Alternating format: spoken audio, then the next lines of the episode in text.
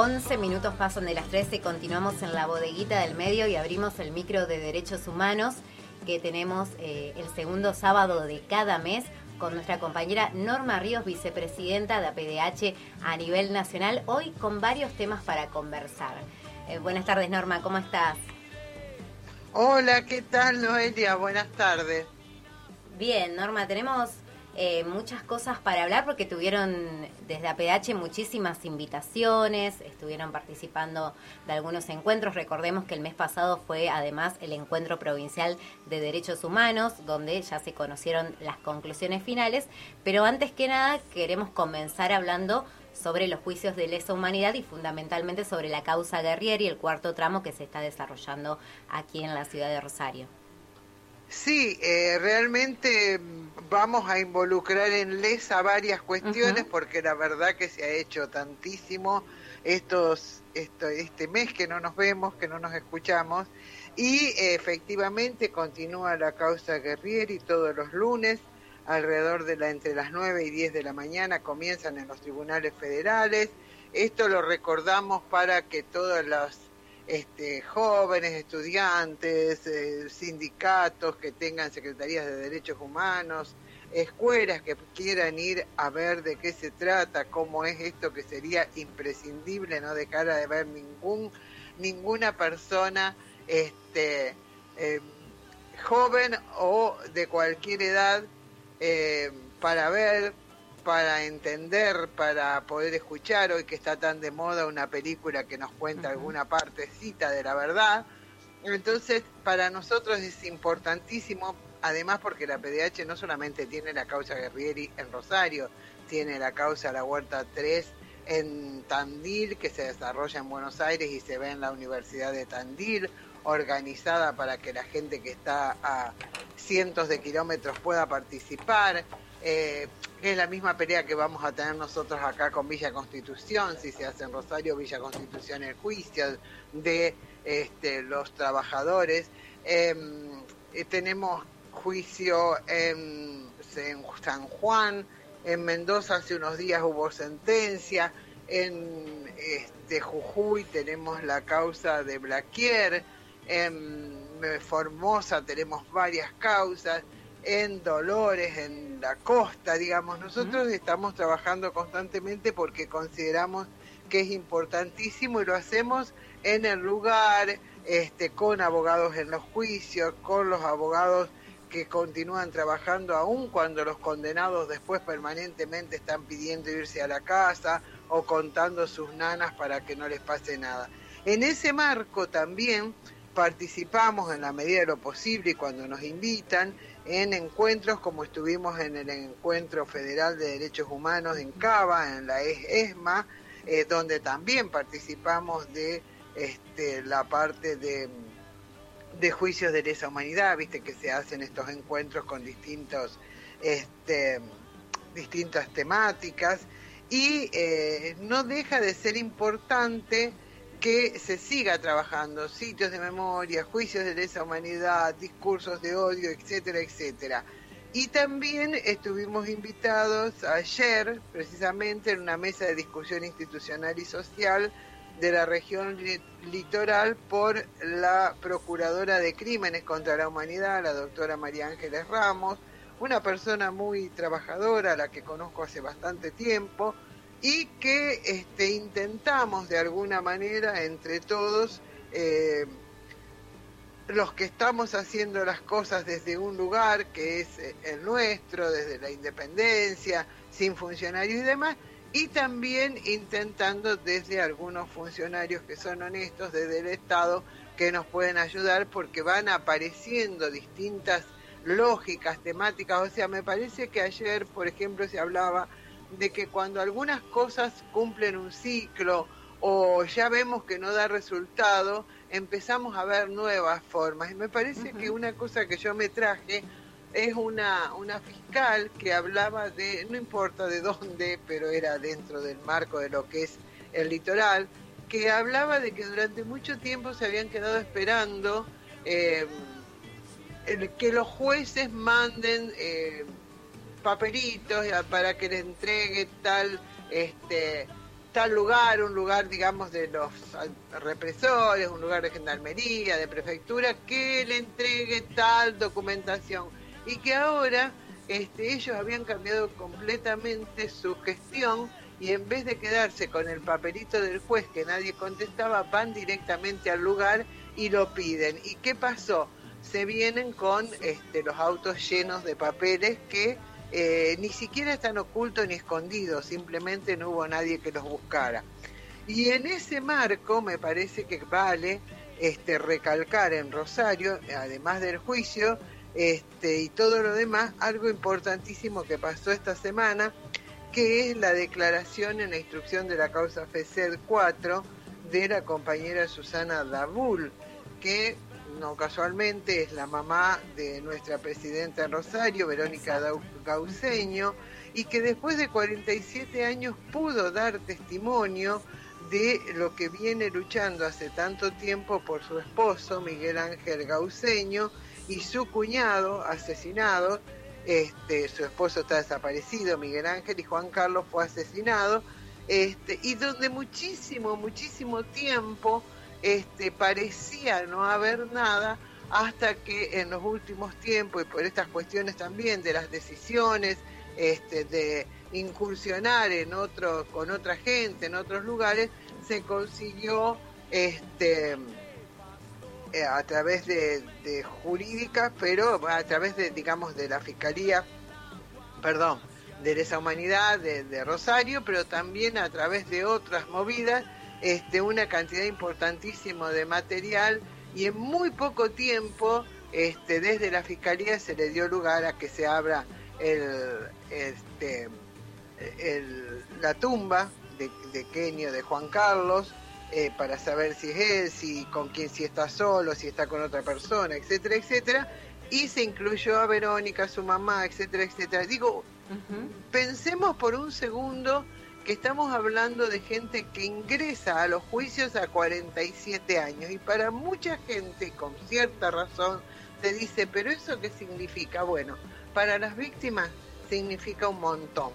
Para las víctimas significa que su eh, ser amado no se volatilizó en la nada.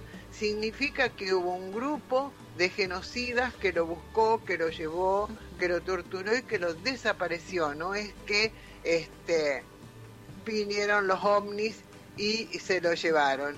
Y entonces los abducieron, como se dice. Entonces esto para la víctima es muy importante porque hoy el Estado, con juicio, esperemos que con juicio o sin juicio, está reconociendo que es responsable y por eso hablamos de terrorismo de Estado y por eso peleamos contra el negacionismo, etcétera, etcétera, etcétera. Y creo que voy a respirar. Dentro de ese marco también es importantísimo el encuentro que se hizo este, de esta nueva organización que no es un sello más, es una coordinadora, el Encuentro Provincial de Derechos Humanos, este, que nos sirve para un montón de organizaciones de toda la provincia que pensamos lo mismo, que vamos por lo mismo, que no estamos sentados esperando que alguien nos lo resuelva, gente histórica y gente muy joven que está peleando, se reunió en la toma el 15 de octubre de este año obviamente, y eh, con muchas organizaciones a las que se van a ir sumando otras o que las contactamos por este Zoom y por internet y demás, este, que ya se habían, nos habíamos reconocido e intentado juntar, ellos se habían juntado en Santa Fe antes de la pandemia, bueno, la pandemia retrasó un poco las cosas, pero no nos aplacó el entusiasmo. Y los temas que eh, se hablaron también son juicios de lesa humanidad, sitio y espacios de memoria, violencia institucional y e inseguridad.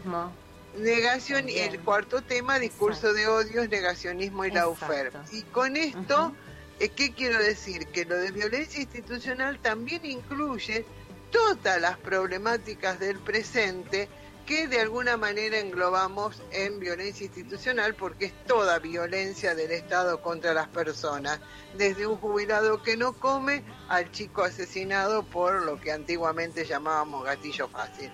Y digo, esto es porque somos organizaciones que estamos preocupadas no solo por el pasado, sino por lo que ese pasado significa en el presente, por lo que ese pasado este, nos generó, porque realmente si no, no sabemos para qué se hizo el genocidio y el genocidio se hizo para tener este país que hoy tenemos de cipayos, traidores, uh patria y también de luchadores resistentes y gente que jamás bajó los brazos. Y entre esa gente que jamás bajó los brazos, la teníamos a Viviana Nardoni. Por eso el jueves a la tarde, con mucha, este, de alguna manera, mm, dolor y, y mucha alegría también, este, participamos del reconocimiento que se hizo en el marco este, del Festival de, Cine.